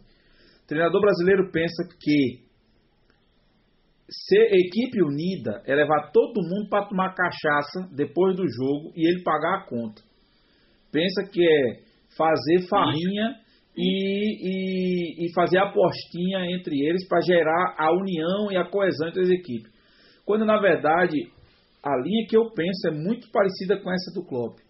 É, é extrair o máximo dele como pessoa para ele render dentro de campo como atleta. Ou seja, um Neymar não joga com Klopp se não mudar de comportamento. Diante de, um, diante de uma tragédia que ele tinha passado, né, aquele jogo do Barcelona, onde ele tinha levado aquele sapeque iaiá, e aí teve aquela reviravolta, os jogadores perguntaram a ele, o que, é que a gente vai fazer para ter para a gente virar esse jogo? Ele disse, olha, vamos estudar tática, mas se a gente falhar, a gente vai falhar de, vai falhar de forma bonita. Vamos jogar o nosso melhor. E aí foi aquilo que aconteceu. Ele disse, foi muita coisa não, tá? Se vocês esperam que ele Que foi foi lá e fez algo de outro mundo, foi não. Ele simplesmente, a inspiração que ele dizia. Ele gosta, ele gosta muito de filmes, uma pessoa gosta muito de assistir filme, e para ele, é, eu também já assisti, eu acho que nossos amigos já assistiram aí, não sei se o Vini, se não teve a oportunidade de assistir. Ele é fã da trilogia de rock, tá? Rock E ele muito bom. Rock Balboa. Então ele sempre inspirava os times dele é, sobre o rock. Então ele gostava muito de filme. Então ele dizia bem claro que o futebol é, é uma coisa mais real que o cinema, porque no outro dia você acorda e percebe que foi verdade, ao contrário do cinema, entendeu? Ele disse assim, não tem como. Ele, o futebol para ele é, tem que ser algo que não deve espalhar miséria nem ódio. O futebol deve ser sobre inspiração e alegria. É uma entrevista que ele deu. Imagine um pós-jogo, um pós-jogo de, depois daquele do Barcelona, né? Claro que o dia tem que se curtir mesmo, né? Se Aham. comemorar, mas imagina o, o próximo treino. Ele chegar e dizer assim, "Não, a gente não ganhou nada não, viu? A É. gente não fez mais do que a obrigação, que era virar o péssimo jogo que a gente fez lá. E aconteceu. Então vamos trabalhar e Chegamos então no futebol brasileiro. Com base nisso, Milton, nosso da palavra balizada, está muito calado porque vai falar agora no final para dar com o pau. É, meu querido, com base em tudo isso que os meninos falaram sobre Klopp, que comparação você pode fazer com o futebol brasileiro e me diga se com a, a cultura que o Brasil tem, resultadista, é possível. Eu digo para você que o Brasil já enterrou um bocado de treinador em potencial. E com base em tudo isso que a gente viu de Klopp, que você já adiantou que ele não tem resultados, ele não tem um percentual de resultados que aqui no Brasil é festejado 70, 80, 75%. Mas é um cara que tem trabalho, é um cara que demorou anos para ganhar, mas que tem um trabalho e a turma foi renovando, foi apostando e está aí hoje. Por que no Brasil é diferente? Como é que você. Será possível que. Será que com a cultura do nosso futebol é possível ter clopes em potencial? A gente vai viver refém para sempre dessa desse cartel de treinadores velhos, é, retrógrados, é, e orgulhosos, com salto alto, nariz empinado e dizendo que não precisa aprender nada com a Europa. Seja, seja, fale aí para nós. Linaldo, pessoal, é, quando a gente falou de, de Klopp mais, a gente falou que ele seria demitido é, se fosse no Brasil. O Klopp do Liverpool no Brasil ele não seria demitido não. Ele não seria nem sequer contratado. Porque quando ele foi contratado para o Liverpool, é, Vinícius pode confirmar, ele, ele deu uma entrevista dizendo que, que o time do Liverpool só daria resultado em quatro anos. No Brasil, isso é inadmissível, até porque você pega os clubes de futebol no Brasil, é, os presidentes têm mandato de dois anos, de três anos, e os caras vão, pô, eu vou sair daqui sem ganhar o título, sem, sem ser campeão pernambucano, como se valesse alguma coisa isso. É, com, sem ser campeão brasileiro, sem disputar um título, o cara vai me dar resultado em quatro anos, que foi o que de fato aconteceu. Que foi o que de fato aconteceu. Então, me diz, você, presidente de clube, presidente do Santinha lá, do Santa Cruz, um técnico, tu vai entrevistar um técnico, o cara te diz, ó, vou te dar um resultado daqui a quatro anos. Tem uma data de três, tu contrata o cara. Eu, Linaldo, contrataria. Porque eu penso diferente. Eu fui, eu, eu, eu fui achincalhado porque eu disse que o Santa Cruz precisava passar 10 anos na Série B sem, sem pensar em subir para A. Quase que eu apanho dentro de casa. Eu estava conversando sobre isso e, e eu fui mal interpretado até, porque eu disse que para mim um clube precisa se consolidar. Ele primeiro, ele primeiro consolidou o Liverpool e agora o Liverpool é o que é.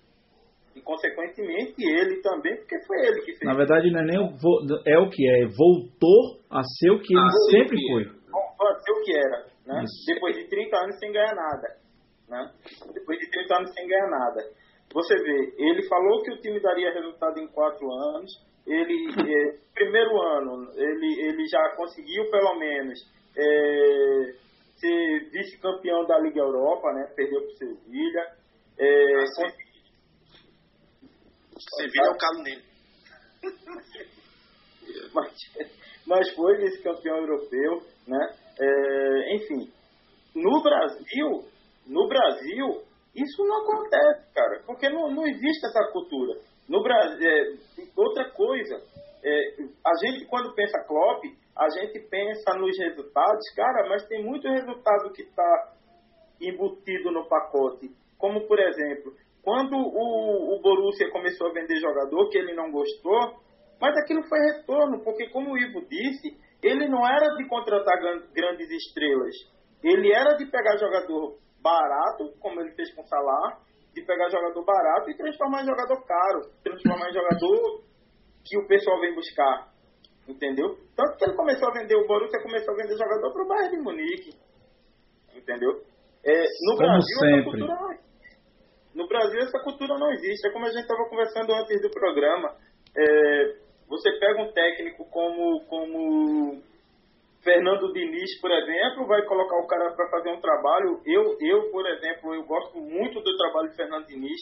Eu acho que aquele cara fazendo um trabalho a longo prazo, ele conseguiria fazer um trabalho muito decente. Entendi. Mas no Brasil, não, não é isso? No Brasil isso é impossível, cara. Hoje a gente não teria um novo Tele Santana. Vocês lembram que Tele, quando, quando o Tele chegou no São Paulo, o Tele levou muita pancada, né? E, em compensação, vê como ele entregou o São Paulo e vê o que o São Paulo ganhou quando o São Paulo começou a vender Cafu, KT, quando o São Paulo começou a vender os jogadores que, que Luxemburgo tinha revelado, Mila. E Tele. Tele. É, é, uma, é, uma, é uma cultura aqui no Brasil. É, é, é ter que. O treinador tem que ir contra, ou tem que aturar torcida, em primeiro lugar, que é normal em todo canto, mas eu acho que a, a, a nossa não tem tanta paciência. Imprensa, Imprensa. imprensa. A imprensa também é muito carrasca aqui no Brasil. Um pouco, na verdade, acho que 90% da imprensa brasileira ela persegue treinador até bem. Se tiver bem, ela inventa uma mentira ali, ou outro, outro repórter, por ser clubista ou torcedor rival, vai lá e inventa uma besteira. O não dá. Basta pedir crédito o cara não dá. Exatamente. E diretoria, cara, porque assim, creio, creio, creio não, todo time brasileiro tem aquela cúpula, né? Que é aquele cara que e também a questão dos mandatários como dos mandatos como presidente. Feito você falou, às vezes o cara não faz contrato longo com o treinador justamente por isso, ou então faz um contrato de risco com o cara. Né? É. Seis meses, tu tem que apresentar isso, isso e isso, e não for, voa. E é isso, tem, por, isso que, por isso que tem treinador aí que passa oito jogos num clube, não aguenta, pede pra sair, pede eu... pra ir embora, ou então volta pro clube que ele deu certo, e assim vai. Eu Aquela, acredito que, é que o Fernando... Ah, uma, Ivo, uma boa parte tem, tem contrato, é de boca. É. Porque se, se tivesse contrato, não podia ser demitido com três Exatamente. meses. Entendeu? Mas é, o que eles dizem, assina um contrato de um ano, dois anos. Isso é, não existe. Não é. Por, não existe. é, por isso Cara, que, é por isso que o Brasil tem como treinadores de primeira linha, observa, Mano Menezes, é, Levir Culpe, é, Paulo Roberto Falcão ainda pegou uma gracinha. Ah, você tem Murici Ramalho se aposentou conscientemente, já tinha chegado no limite, não foi só a questão da doença, já tinha chegado no limite. Cuca, Cuca é até um bom treinador, mas não chega, não é treinador para ganhar um milhão de reais, não é treinador para ganhar um milhão de reais. É, é sempre mais do mesmo. E aí o, o Josemar faz até uma pergunta aqui no chat, que se um técnico para ser conhecido e bom, ele precisa que o clube faça investimento alto. Né? Eu, eu acredito, e eu respondi para ele aqui que com certeza não. É preciso que o cara tenha trabalho, tranquilidade da diretoria e pensar principalmente em revelar bons jogadores. Porque aqui no Brasil tem uma coisa que não tem em nenhum outro lugar no mundo: celeiro. Se você não tem como trazer um cara caro, você tem como ir lá nos grotos e buscar esse cara. E buscar esse cara. Né? Minaldo, a gente fala sempre da diretoria, mas eu vou dizer um negócio aqui correndo o risco de ser mal interpretado. A diretoria é mais um refém desses outros atores que, que Ivo falou. É refém, da, é refém da, da imprensa, é refém da torcida, porque ele também tem a obrigação de dar resultado. Ele Isso. também, se, se o técnico que ele contratou, se os jogadores que ele, que ele contratou é, é, não derem resultado, ele vai pedir para sair. Ele vai botar o técnico para fora. Ele, ele é refém também. Isso é verdade. Entendeu? Então, é, é, é, é, fácil entender a posição do cara. Entendeu? É fácil entender a posição do cara. É, houve um tempo, acho que dois, três anos atrás, em que se fez uma campanha muito grande sobre os técnicos emergentes do futebol brasileiro. Que aí se falava de, de Jair Ventura, aí se falava de Roger, aí se falava de Thiago, é, Thiago Largue, é, se falava do, do, do, do cara do, do Internacional. Odair Helma. Odair Helma, Odair Maionese. Você vê, esse, você vê como esses caras assumem os clubes. Odair mesmo, é, tem aquela coisa de que existe muito isso no Brasil, né? Que você, eu pelo menos não escuto falar muito na Europa, o tal do interino.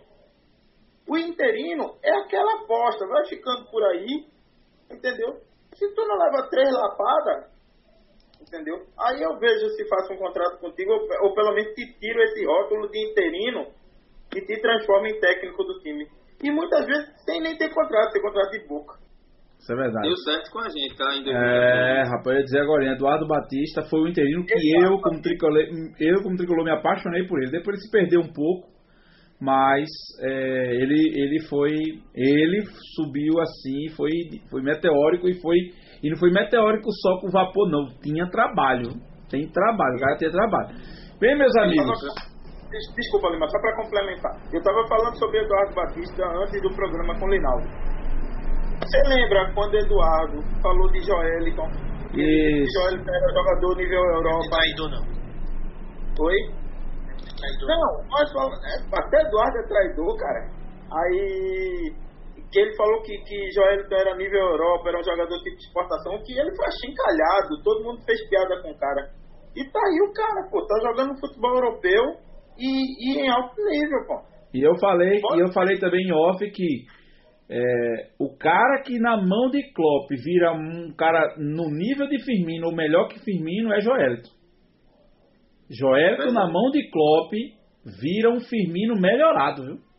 Se ele for focado, com certeza. É. Então, queridos, terminamos essa parte de Jürgen Klopp. O papo tá maravilhoso, tá se eu pudesse, se eu pudesse a gente ficava mais tempo aqui, mas o tempo urge e a Sapucaí é grande demais.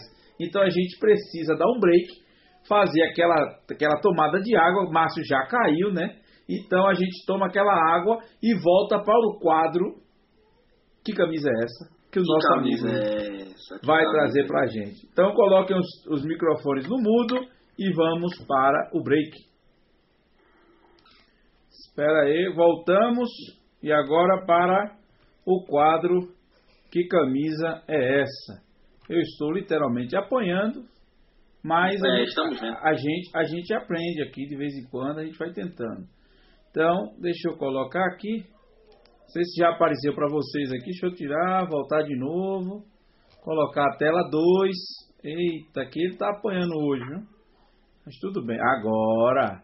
Agora sim Tá colocar o meu o meu o meu Mister Europa aqui. Ivo, meu querido, antes de você começar, eu quero Ah. fazer a pergunta aqui que o Dodge o, perguntou para você. Ah. Pergunte a Ivo, a faça para Ivo a seguinte pergunta. Para você, o que representou como técnico Luiz Carlos Nunes, mais conhecido como Carlinhos? Luiz Carlos Nunes. Carlinhos, não sei se é de onde você jogou, algum lugar, sei lá. Acho que ele deve estar. Carlinho? É, então ele já deve estar. Carlinhos Passo Mago, não? Ah, Carlinho Mago.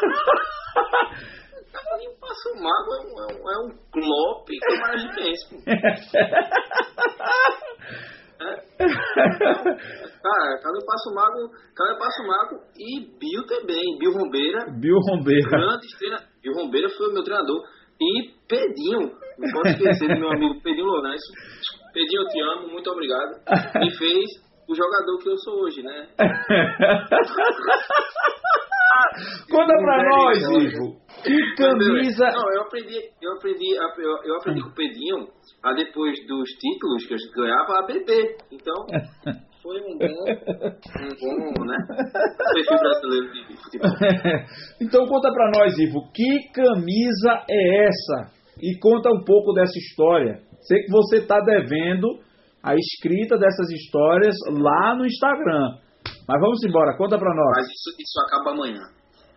Bem, pessoal, essa camisa aí é do meu Parma. Pô, quem, não, quem não conhece o Parma? Eu só botei pra falar mesmo, porque a camisa, além de linda, tem o um nome lá, ó, Parma Calcio, Parma Futebol.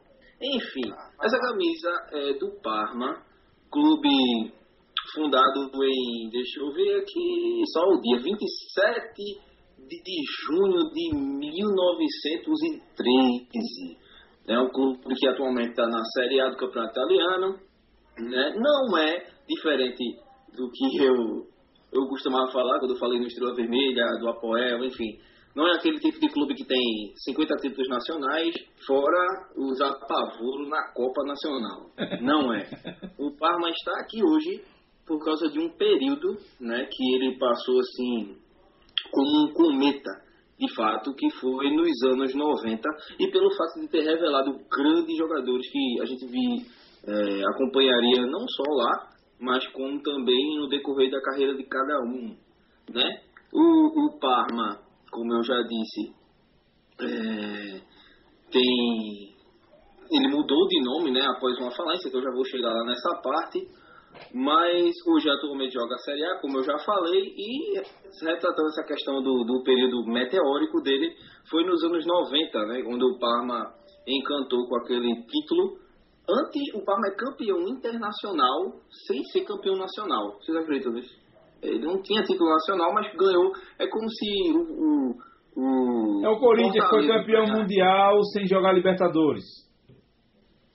Não, porque a Libertadores já é um campeonato internacional, mas é como se um time brasileiro não tivesse ganho um, um- um campeonato brasileiro, mas ganhasse a Libertadores, digamos assim. Eu acho que no Brasil ainda não aconteceu isso, né? Até porque no Brasil o time tem que crescer ao ponto de ser campeão da Libertadores. Mas foi o que aconteceu com o Parma no, em 95.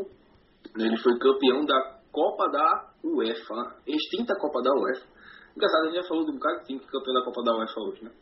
Mas enfim, o Parma foi campeão de 95 da Copa da UEFA, que não é o time que eu quero falar de fato, mas eu quero falar do título da Copa da UEFA, o bicampeonato de 99, que marcou pela quantidade de craque revelada naquele ano.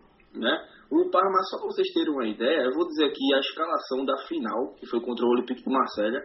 Meu Parma passou o carro por cima do Marseille e eu vou mostrar aqui para vocês, na verdade, dizer a escalação daquele time. Saca aí. Bem, tínhamos o time base e que começou jogando aquele jogo. Nada mais, nada menos que Gianluigi Buffon. Quem não conhece Buffon, né? Buffon é revelado, é cria do Parma, foi revelado lá. Lilian Thuram, o terror de Ronaldo Fenômeno em 98. um ano antes ele tinha comido fenômeno de coco. Ai, meu pai do Sensini, que ninguém, Sensini, que ninguém vai lembrar, mas eu lembro porque ainda jogou uma bolinha no Bolonha depois. Fábio Canavaro, meu Deus. Além de lindo, que é ainda, jogava muita bola, foi o melhor do mundo, melhor jogador do mundo em 2006. Aquilo ali foi uma piada aquele, para um zagueiro, mas tudo bem. Vanoli, que também ninguém lembra. O Bolgacian, que também ninguém lembra. O Dino Baggio, que é primo do Baggio, mas jogou uma bolinha. E nada mais, nada menos que Veron e Ortega, cara. Você ter Veron e Ortega num time só, acho que a qualidade no meio campo é diferenciada, concorda, meus amigos? Com certeza. Principalmente a de Veron, né? Na frente tinha o Chiesa também, que foi um bom atacante italiano, e Hernan Crespo, que foi o, clube, o primeiro clube que Crespo jogou a, após a, a, passagem dele pelo onde ele foi revelado no River Plate, né? Ele saiu do River Plate e jogou no Parma de cara na, na Europa e foi campeão da Copa da UEFA. Né? E assim, foi um time emblemático, tem até uma foto dele aqui, depois se vocês puderem seguir uma página que eu gosto muito, quem quiser acompanhar campeão italiano, ou futebol italiano em si, é o Cautiopedia, tem um Twitter da, dos caras, eu vou estar deixando também na descrição, que eu prometo fazer desse post aqui da camisa, e também, assim, um, um, um, um contraponto, né? É meio que o Parma tivesse morrido ali. Ganhou aquele título e sumiu, sumiu, sumiu. Passou por muitas crises, até a última, né? Que foi em 2015, onde ele acabou ficando em último colocado do campeonato italiano e faliu. E como punição por dívidas de, de que eu acho que era o que deveria acontecer aqui no Brasil, independente se se nossos times estão assim ou não. Mas é, é uma punição séria para os clubes se conscientizarem que, dos seus compromissos e dessas diretorias lá, dessas diretorias de ladrões. O time, quando ele começa a ter esse tipo de, de, de, assim, de dívidas, dever atleta, dever patrocínio, enfim, ele cai de divisão.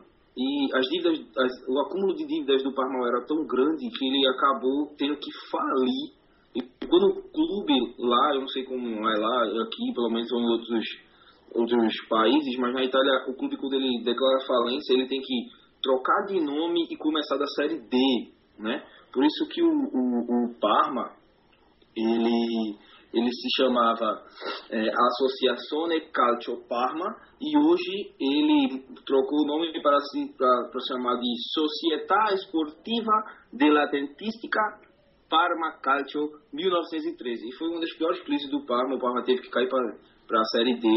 E daí, né, por ser um clube, mesmo nessa situação, ainda era maior do que qualquer clube da Série D, ou até B do, do Campeonato Italiano, e foi subiram.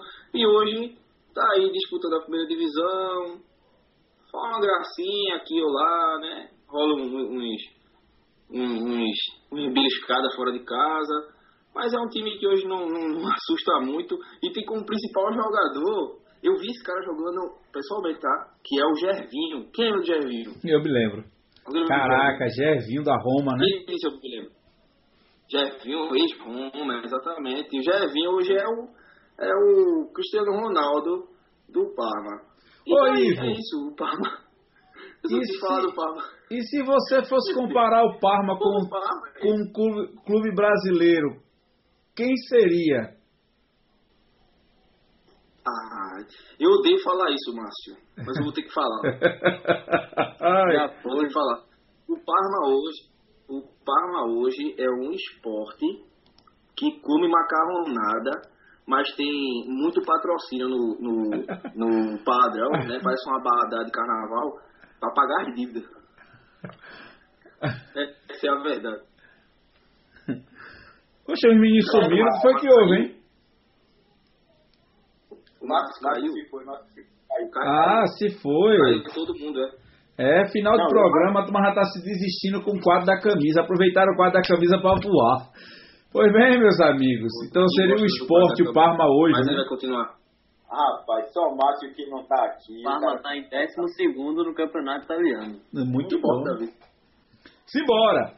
Bem, meus amigos, chegamos ao final de mais um Papo Clubista, episódio 14. Amanhã estará disponível em todas as plataformas de podcast. E já nos preparando para a próxima terça-feira com o nosso almanac, almanac do Campeonato Brasileiro Série A 2020, Série B 2020, que já, já tem data para começar. E a gente vai destrinchar aqui e vamos apostar quem é que vai ser os 10 primeiros, quem vai ficar entre, as, entre os. Vamos apostar, fazer um bolão aqui, os 10 primeiros, os 4 rebaixados e a zona do, a zona do meio, o limbo. Eu já falei, eu já falei que é meu top 5, né? Então vamos embora. Pessoal, Flamengo, Flamengo, Flamengo e. vamos em... Ô Flamengo, é, vamos nos despedir de hoje, agradecendo a todos vocês pela, por essa interação. Pessoal que está nos assistindo, que vai nos escutar, que está nos escutando em algum momento, em algum lugar do mundo. Aquele nosso muito obrigado. Ivo, muito obrigado. Muito obrigado, pessoal. Valeu mais uma vez. Estamos juntos e vamos cuidar da, da, Vini da Dutra. saúde da gente. Se puder, fique em casa, sair, use máscara. Vini Dutra com seu bigode cafajeste. Venha. Cachorro, hein? Boa noite, pessoal. Bom dia, boa tarde. Valeu, pessoal que acompanhou. E semana que vem também de novo. Ivo, é, Ivo não, é Milton Lima no seu cosplay de atendente de call center. Faça os. Pô, no italiano 1070, esse bigodinho aí. É, é, Parece eu. Eu ia falar, mas não falei. Eu queria dedicar o programa ao meu neto, é, Everton Caio. Que semana passada eu fui ver o programa e compartilhei na TV. Aí ele ficou numa felicidade danada porque disse que eu estava na televisão. É, rapaz, Everton Caio muito bem-vindo. E Márcio não vai dar, vai, não vai se despedir porque ele já fugiu. Ele caiu a conexão de propósito e só volta na próxima terça. Um forte abraço a Todo todos e até o próximo programa. Abraço, pessoal. Tchau, tchau. Boa noite, senhores. Valeu, pessoal. Um abraço. Tchau, tchau. Uau. Este espaço está destinado para você que quer associar a sua marca ao podcast Papo Clubista. Caso tenha interesse, você pode entrar em contato através do e-mail papoclubistaoficial@gmail.com ou através do telefone e WhatsApp DDD 81 99739 2728. Papo Clubista, um jeito completamente diferente de falar sobre futebol.